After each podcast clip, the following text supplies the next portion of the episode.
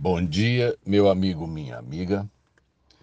É, esses dias de leitura, nós passamos pela vida do apóstolo Paulo.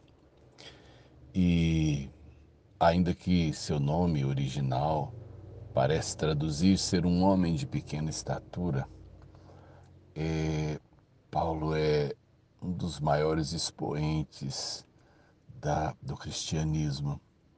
É um dos homens é, mais fantásticos né, dentro da história bíblica.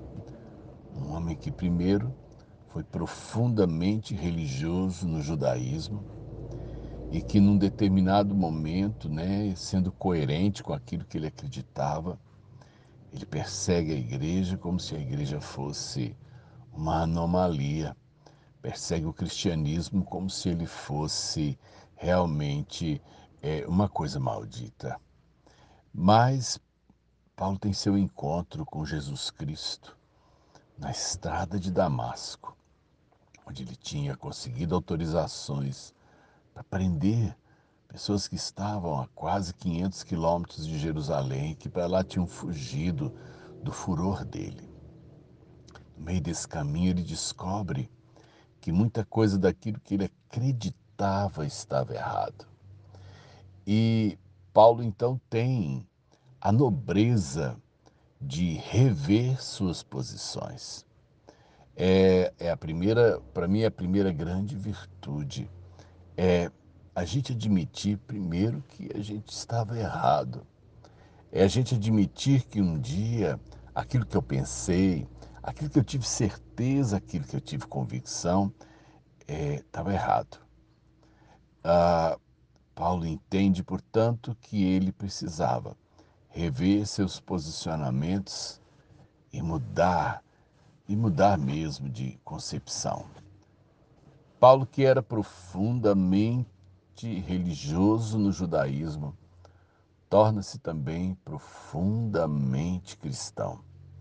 A mesma dedicação, a mesma vontade de ir profundo na nova causa o faz, portanto, é o grande mentor, né, o grande organizador é, da doutrina cristã.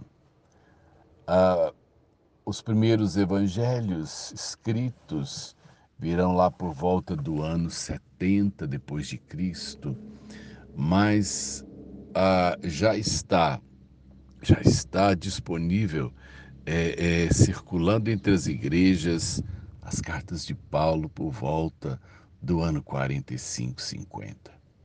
Então, os documentos mais antigos do cristianismo são suas cartas, são né, produto do seu empenho pessoal em dar é, é, conforto, em dar orientação, em dar estruturação é, à fé das igrejas que nascia é, nasciam, né? Cuidar dos seus pastores e obreiros, é, combater a, as infiltrações, as heresias que tumultuavam o seu trabalho, defender sua autoridade como alguém que, portanto, viveu um, né, um, um outro passado e que mudou de posição no caminho.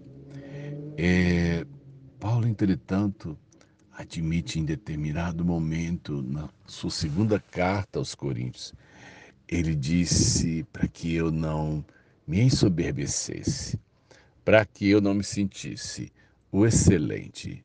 Me foi posto um, um espinho na carne, algo que me esbofeteia, algo que, portanto, me faz sentir que eu não sou excelente, que eu, eu tenho fraquezas contra as quais lutar. Pedi para Deus tirar, mas Deus falou para mim: Paulo, minha graça te basta.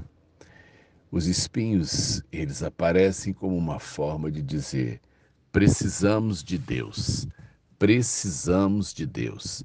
E assim, é, ninguém é autossuficiente, ninguém é, pode dizer que é, é ótimo diante de Deus e diante dos homens. Nós, por melhores que sejamos, somos falhos.